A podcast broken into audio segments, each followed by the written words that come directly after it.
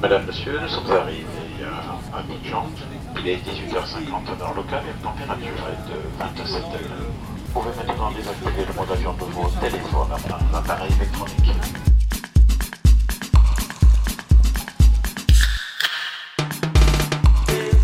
Bonjour, heureux de vous retrouver en direct de Abidjan. Ben, vous l'avez entendu, l'avion a atterri il y a une semaine euh, dans cette capitale économique de la Côte d'Ivoire et j'y ai passé donc cette semaine et c'est d'ici que je vous envoie ce podcast. J'ai eu euh, l'occasion de venir dans ce coin de l'Afrique quelques fois depuis un an et c'est toujours un grand plaisir euh, de vivre ce dépaysement géographique, mais chaque fois, ça confirme aussi à quel point le numérique rétrécit, rapproche les frontières. Mais là, je suis très heureux que vous me fassiez une petite place entre vos deux oreilles pour les prochaines minutes. Au sommaire, euh, vous imaginez bien, j'en ai profité pour rencontrer beaucoup de monde, mais malheureusement, ma vieille enregistreuse a fait des siennes et j'ai pu seulement réchapper une entrevue mais heureusement, c'était ma plus importante, euh, celle que j'espérais faire dans ce voyage, une rencontre avec la blogueuse et youtubeuse Edith Bro, une euh, des stars du web euh, en Côte d'Ivoire. Avec elle, on a parlé du web ivoirien, mais également de l'Internet ici et de l'avenir des jeunes qui passent par la Wi-Fi, l'Internet et les réseaux sociaux. Et puis évidemment, un mot sur l'actualité avant de se lancer dans cette entrevue. Donc, ce sera plus une carte postale en provenance d'Abidjan qu'un véritable carnet. Allez, démarrons ce podcast.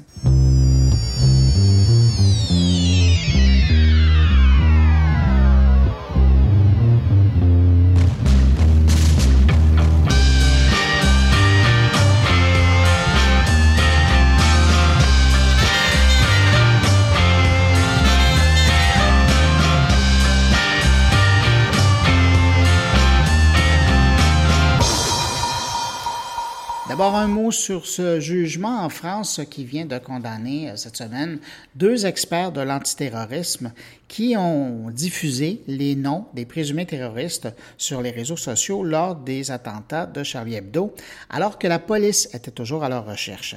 Les experts, je tairai leur nom, avaient des contacts euh, dans la police et ont obtenu l'info qui n'était pas publique. Le X, c'est que le premier expert a publié l'info d'abord sur Twitter et après, le second a publié l'info sur Facebook. Pour avoir voulu diffuser un scoop sur les réseaux sociaux, les deux experts sont trouvés coupables de recel, de violation du secret de l'enquête, et ils sont condamnés à 3 000 euros, ça c'est environ 4 euh, 000 dollars si j'arrondis vite, et une bonne leçon pour euh, les gens qui euh, couvrent l'actualité à l'aide des réseaux sociaux.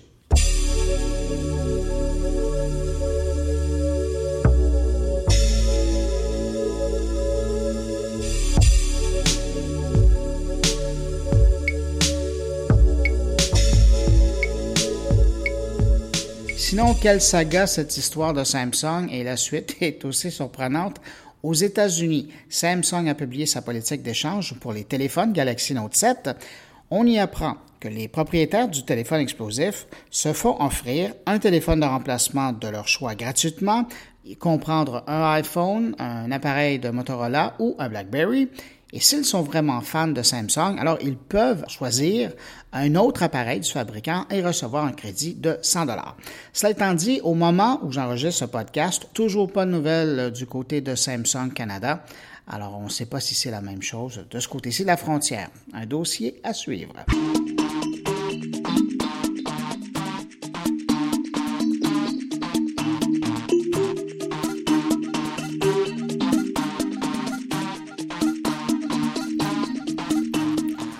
Comme je le racontais à mon ami euh, Philippe Marcoux, euh, animateur de l'émission du matin à Ottawa, dans certains coins du monde, l'Internet représente depuis un moment une planche de salut pour les jeunes qui veulent se créer un travail, démarrer une petite entreprise ou encore faire du commerce traditionnel, mais en utilisant les nouvelles technologies.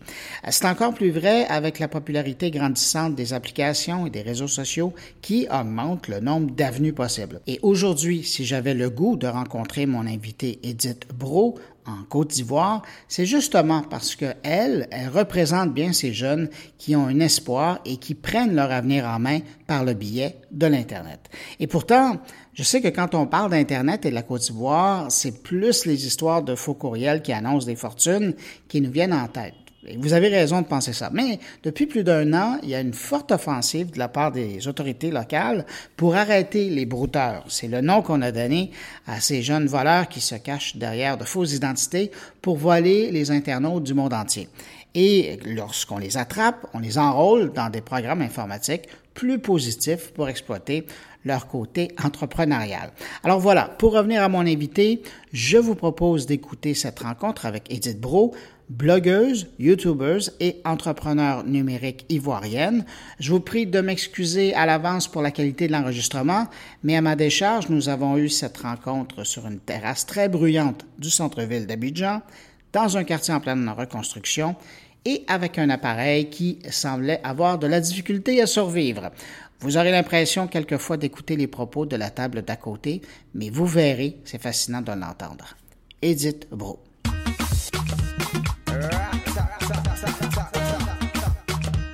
Hello, vous êtes sur Edith TV et cette semaine nous recevons sur mon divan numérique un personnage influent sur les réseaux sociaux en Côte d'Ivoire. Il fait trembler les personnalités et les stars avec ses vidéos marrantes, délirantes, hilarantes. Il s'appelle Papouni Gang et aujourd'hui je vais le cuisiner pour vous. Alors on s'installe sur mon divan numérique. Mais vous, aujourd'hui, vous vous considérez plus comme une blogueuse web ou comme un YouTuber euh, Plutôt comme une youtubeuse. Je veux, comment je vais dire ça, faire la transition entre la blogueuse et la youtubeuse. C'est-à-dire que je veux de moins en moins qu'on m'appelle blogueuse. Et puis voilà, c'est deux casquettes. La blogosphère ivoirienne, ça ressemble à quoi? Aujourd'hui, c'est près de 200, euh, 200 blogueurs quand même. La majorité, on peut dire euh, 60% des femmes. C'est une communauté dynamique, active, qui à partir de 2011 s'est connectée à un moment, surtout en 2011 pendant la crise post-électorale. Ça a été euh, là que le noyau dur de la blogosphère ivoirienne a éclos. Est-ce que les, les blogueurs ont remplacé un peu ou ont pris leur place à côté des, des journalistes? Il y a encore deux ans, c'était un peu la guerre. Pas au niveau des blogueurs, mais au niveau des journalistes, parce que bon, ils ne comprenaient pas ce qu'on faisait là. euh. Donc, euh, ça a été difficile au début. Il y a beaucoup de clash. euh, parce qu'ici, il y a, y a une tradition où les marques, ou même les institutions publiques, après une conférence de presse, donnent ce qu'ils appellent des perdièmes. C'est devenu une tradition.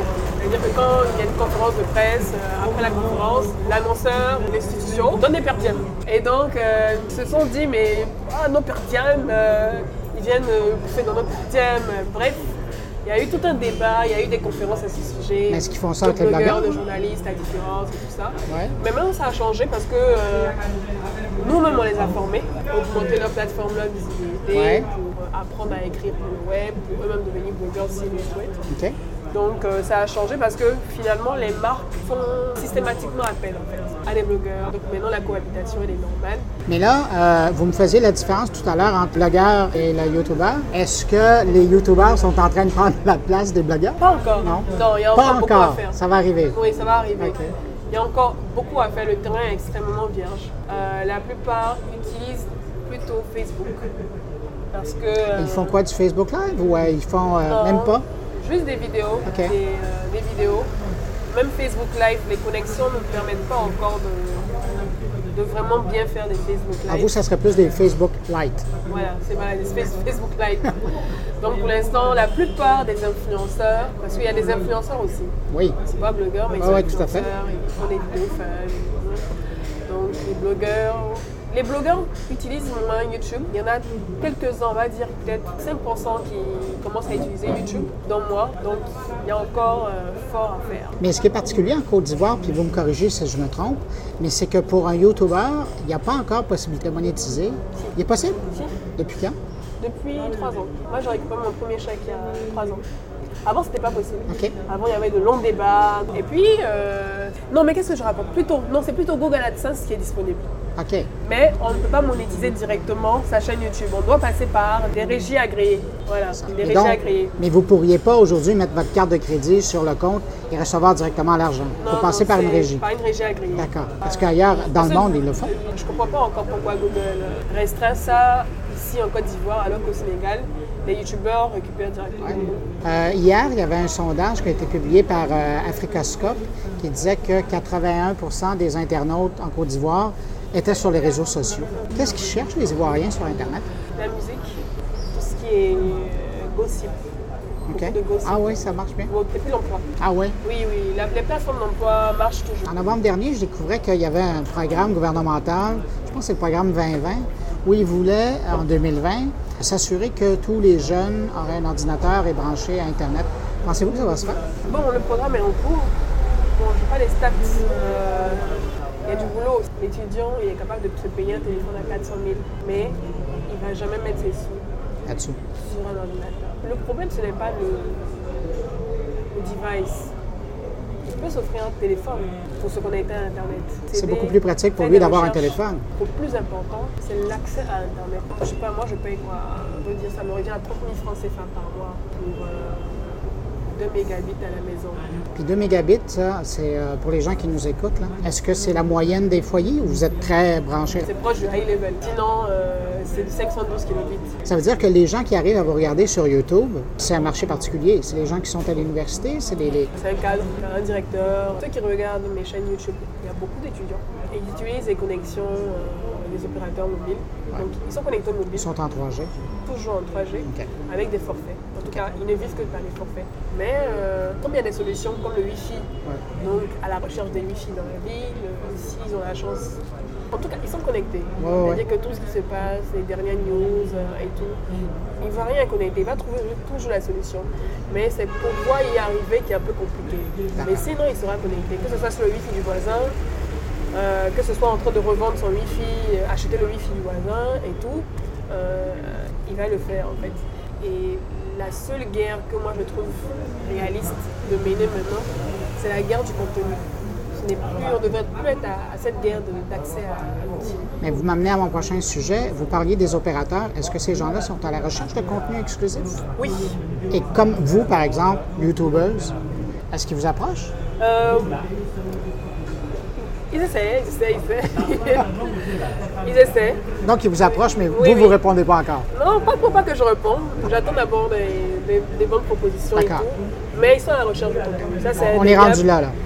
Les plateformes sur les réseaux sociaux en Côte d'Ivoire, qu'est-ce qui fonctionne?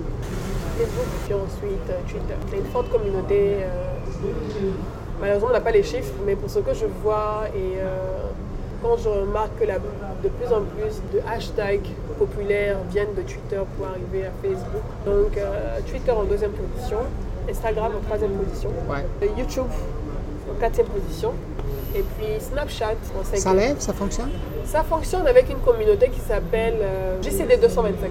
C'est une communauté de Snapchatters, de jeunes en fait, la plupart en dessous de 30 ans, hein, qui travaillent euh, pour des cabinets d'audit, des agences, et qui prennent le contrôle du compte une fois par jour pour raconter leur journée et tout. Edith Bro, dans cinq ans, vous voyez où? À la tête d'un grand groupe de médias, euh, site d'infotainment, web TV, euh, chaîne YouTube, euh, gérer des influenceurs, des blogueurs, euh, gérer leur identité numérique, À la fois derrière et devant euh, à la fois derrière et devant. C'est-à-dire utiliser mon influence pour pouvoir faire décoller toutes ces activités qui sont autour de ces sites d'information, ces chaînes d'information, et ces blogueurs et ces influenceurs, gérer leur carrière, euh, produire du contenu avec eux pour les marques, euh, agences digitales. Vous êtes déjà pas mal présent. Parce que je regarde votre, euh, votre chaîne sur YouTube. Les gens, on sent que vous positionnez les gens. Il ne reste plus qu'à remettre la structure et puis après... euh, Ouais, c'est ce qu'on essaie, ce que j'essaie de faire en tout cas. Pourquoi j'ai voulu travailler, euh, créer mon métier dans le domaine du digital, parce que je voulais que mon pays passe à une autre étape, c'est-à-dire euh, être moins dépendant des matières premières, mais plus dépendant de, de l'intelligence de ces, jeunes en fait. Que quand tu vois que ah, ouais, le cacao, euh, le prix chute, les paysans sont en abois, euh, les caisses sont en abois, et euh, il y a des secteurs qui ne trempent pas, parce que ça fait appel juste à l'esprit, à l'intelligence. je te dis, mais attends, il faut qu'on shift en fait. Il faut qu'on shift, faut qu'on fasse partie nos jeunes à l'étranger pour les former, qu'ils reviennent pour travailler. Un peu comme les pays asiatiques aussi. Je suis allée en Corée, mais voilà, je veux dire, ils n'ont pas des ressources comme nous on a. On a à manger partout, on a la pluie, on a la verdure et tout mais ils misent sur l'intelligence de, leurs jeunes. Ici, on, ghettoise un peu euh, les jeunes. C'est ça, il n'y a pas aussi un, euh, clivage générationnel? J'ai l'impression que les jeunes ont la difficulté à trouver leur place. Il y a un gros clivage générationnel. Si les dirigeants, des chefs d'entreprise, des dirigeants, même des, chefs d'institutions sont capables de vous dire que euh, pourquoi tu veux avoir une terre, accès à une terre alors que tu es plus jeune, tu es trop jeune et tout tu vois un peu la mentalité dans laquelle encore on, il ne faut pas, confiance aux jeunes. On a toujours, ce clivage générationnel existe toujours et euh, on sent toujours que, restez tranquille, vous mettez dans un coin, débrouillez-vous, gérez ça comme ça et tout, mais on n'écoute pas vraiment les jeunes en fait. On les écoute pas vraiment, même quand on les écoute, on dit oui on a compris et puis on passe à autre chose en fait. Donc il y a un gros clivage, je pense, j'espère en tout cas que d'ici 2020, ça va, ça va vraiment évoluer, que les jeunes eux-mêmes vont prendre leur place en fait. Puis dès aujourd'hui, vous, vous êtes en train de créer un monde dans lequel ils peuvent travailler. Exactement, leur montrer que c'est d'eux que, vient c'est d'eux que viendra la, solution. Il ne faut pas qu'ils attendent que ça vienne d'ailleurs. Voilà, les inspirer, leur montrer que c'est possible, c'est eux qui décident en fait. Et que leur meilleur professeur, c'est Google. Edith Beau, je vous remercier pour votre temps. Euh, j'espère que la santé va reprendre, vous allez retrouver vos forces pour poursuivre euh, votre mission. J'espère. Merci beaucoup. Merci à vous. C'est très gentil. Alors voilà, c'est tout pour cette semaine. Merci d'avoir écouté l'entrevue jusqu'à la fin, malgré les ennuis. Merci d'avoir été là. Je vous retrouve avec un format régulier la semaine prochaine. Bonne semaine. Au revoir d'Abidjan.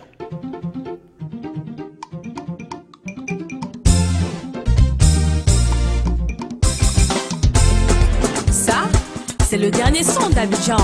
Ce message s'adresse à toutes les belles go de Babi. On dit que les femmes aiment l'argent, mais toutes les femmes ne sont pas pareilles.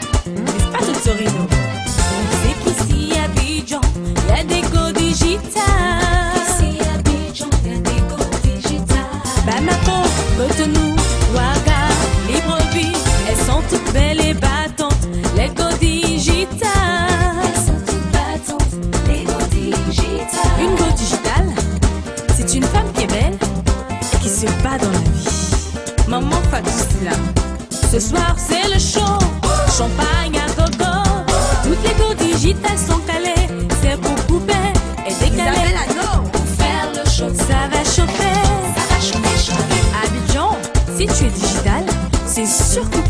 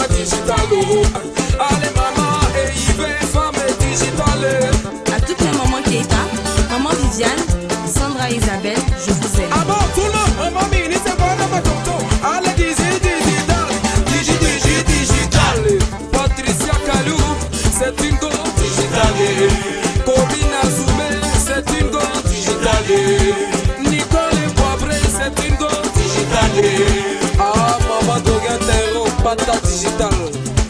Pardon, c'est Gadi, c'est une go digitale. Akisi Teta, c'est une go digitale. En a femme très très forte, Awaga Bamako.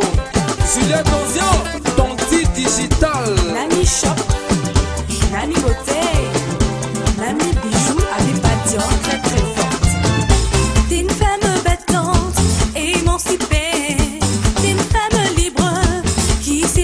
sait